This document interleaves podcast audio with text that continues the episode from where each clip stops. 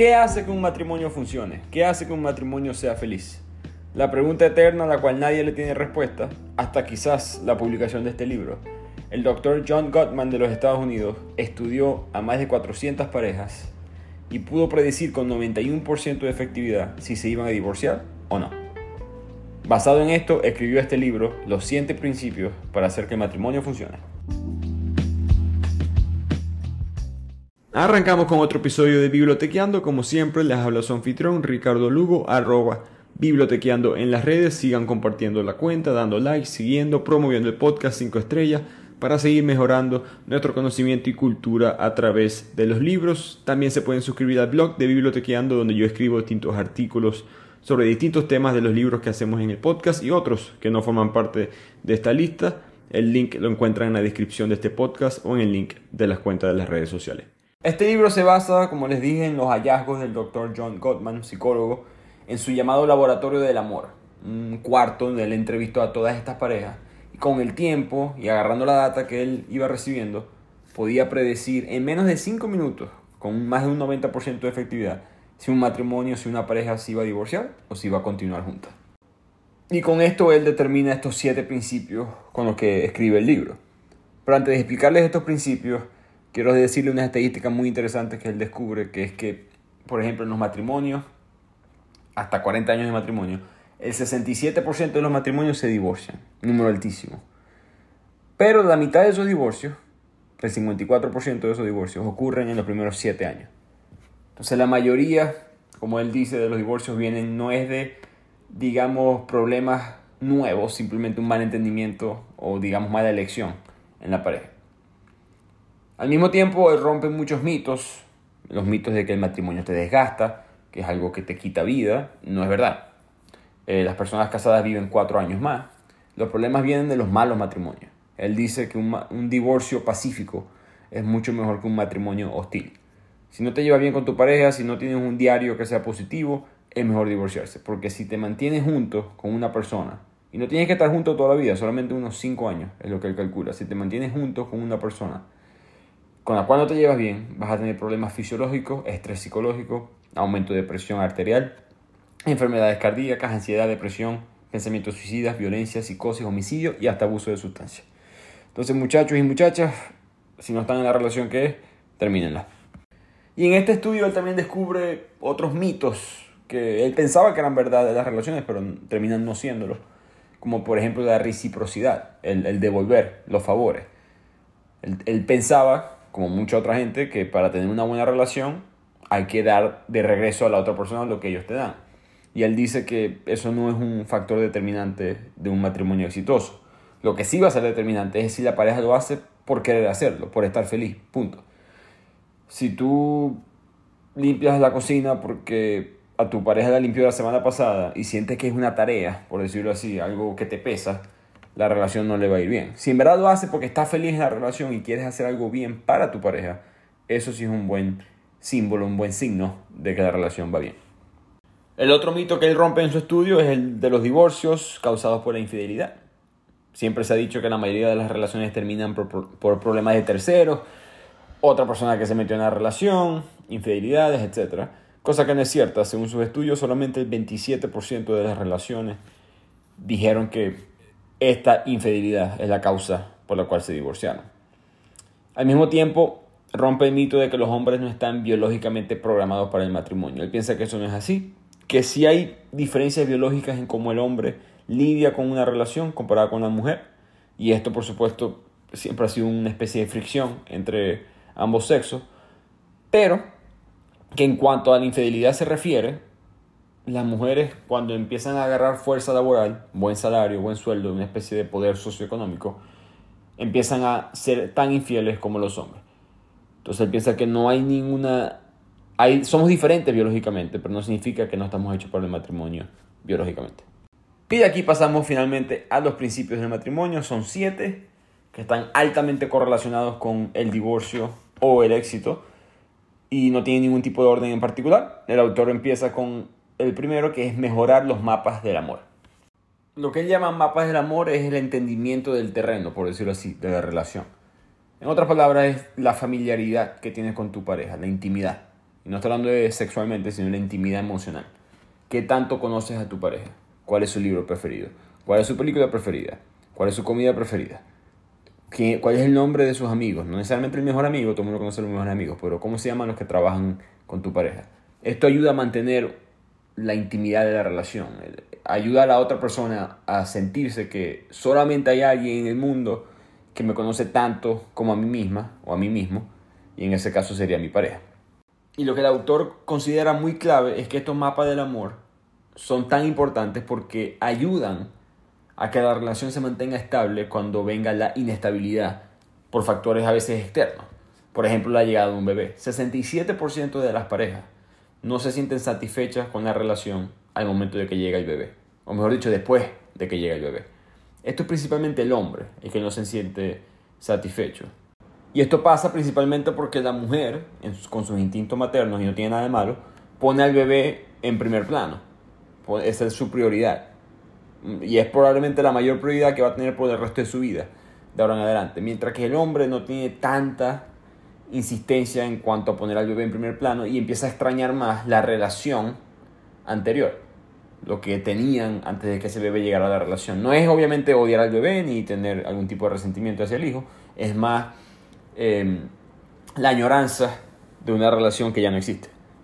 Por lo tanto, estos mapas del amor son muy claves. Entender a tu pareja en lo más íntimo posible te va a ayudar a predecir el comportamiento cuando lleguen esos momentos difíciles. El bebé, como dice el autor, es una bendición, pero es un cambio radical en tu dinámica del diario.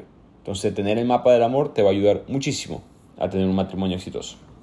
El segundo principio es construir cariño y admiración propia.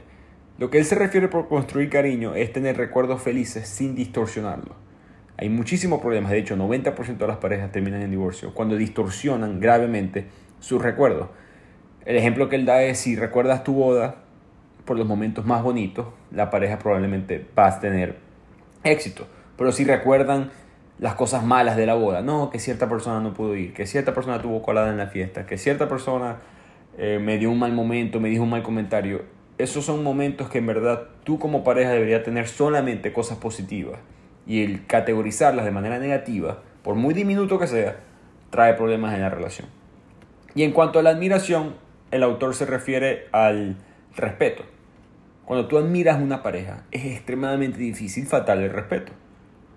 Piensen en un deportista, una celebridad que ustedes admiren. Si ustedes se la consiguen en la calle, ustedes nunca le van a faltar el respeto. Entonces, no solamente respetar a tu pareja en cuanto a la relación, pero a sus propias cosas personales, su, su carrera, sus metas, su personalidad, etc. El tercer principio es mirar hacia adentro, mirar hacia ustedes mismos, hacia la relación, y no hacia afuera como pareja. Él habla de que como seres humanos nosotros hacemos ofertas de atención, de apoyo, de humor y de afecto. Y que siempre hay que responder a esas ofertas. Tanto tu pareja debería responder a ti cuando las hace y tú responder cuando tu pareja las hace. El ejemplo que él da por, es los videojuegos, el televisor. Si tu persona, si tu pareja te dice, hey, tuve un sueño horrible anoche, para lo que estás haciendo y conéctate con tu pareja porque eso es un momento que te está ofreciendo algo importante para ella. Las parejas que hacen esto tienen mejor relación, obviamente emocionalmente, pero curiosamente también tienen mucha mejor vida sexual. Entonces él recomienda siempre acercarse mutuamente con conversaciones, demostraciones físicas de afecto, agarrar las manos, un toque sutil, pícaro, etc. Esto trae mucho acercamiento en la relación y no el alejamiento. El cuarto principio es dejar que tu pareja te influya, aceptar esa influencia de tu pareja. Hay parejas que no están dispuestas a compartir esta dinámica de poder e influencia en la relación. Normalmente esto es algo que los hombres sufren más que las mujeres, según su estudio, aunque creo que no había que estudiar mucho para saber eso. Pero las mujeres también pueden fallar con este principio. 81%, eh, porcentaje bastante alto, 81% de las parejas donde los hombres no se dejan influenciar por las mujeres terminan en divorcio. Parte de la razón por la cual esto pasa es que las mujeres tienden a igualar o reducir la, negatividad en un tipo de conflicto. Esto es por razones biológicas. Los hombres tienden a intensificar el problema. Entonces, cuando hay una discusión, si se mide el nivel de presión sanguínea, de latidos del corazón, las mujeres mantienen el mismo, digamos, control emocional. en promedio, por supuesto. Mientras que los hombres, apenas hay una pista de que haber una discusión, un problema, el corazón se les acelera, la presión arterial se les sube, entonces el hombre trata de evitar ser influenciado porque busca ignorar en vez de buscar resolver. Por lo tanto, el autor recomienda en estos matrimonios que los cónyuges se valoren mutuamente, que permitan que el otro influya en sus decisiones, ya que esto te más feliz y más exitoso. De aquí pasamos al quinto principio, resolver los problemas que son fáciles de resolver. Esto a mí me pareció muy interesante porque él dice que no todos los problemas deben ser resueltos. Y hay dos tipos de problemas en todo matrimonio, los que se pueden solucionar y los que no. Él lo llama perpetuos a los que no se pueden solucionar. Entonces él piensa que resolver esos grandes conflictos perpetuos maritales no es un esencial componente de los matrimonios felices. Muchas parejas que él entrevistó estaban muy felices y tenían problemas que nunca resolvieron y no planean resolver tampoco. Ejemplo de estos problemas perpetuos son que una persona quiere un bebé, la otra no está lista, una persona quiere más sexo que la otra, una persona no ayuda mucho en los labores de la casa, diferentes ideologías o religiones. Y estos desacuerdos, como pueden ver, son raíces de diferencias muy fundamentales en el estilo de vida, de personalidad, de valores. Y pelear por estas diferencias, lo único que va a hacer es dañar el matrimonio. No, es muy difícil que le cambies de opinión a la otra persona. Todo tiene que solucionarse, digamos, de manera orgánica. Mientras los problemas que sí se pueden solucionar, se pueden solucionar con negociaciones, aprendiendo a pedir perdón, aprendiendo a discutir en armonía, tolerando las fallas de la otra persona. Él piensa que hay que, el autor piensa que hay que enfocarse en esos problemas que son más del diario, a los problemas que son más de diferencias fundamentales. Siempre hay diferencia entre dos personas, las dos personas no tienen que estar de acuerdo en todo para poder ser felices. El sexto principio es poder superar el estancamiento. Lo que él considera estancamiento es cuando los sueños de vida de una persona, sus esperanzas, sus aspiraciones, sus deseos, no se cumplen. Y la relación sufre en base a eso porque normalmente se le culpa a la relación o a la pareja porque esos sueños no fueron cumplidos.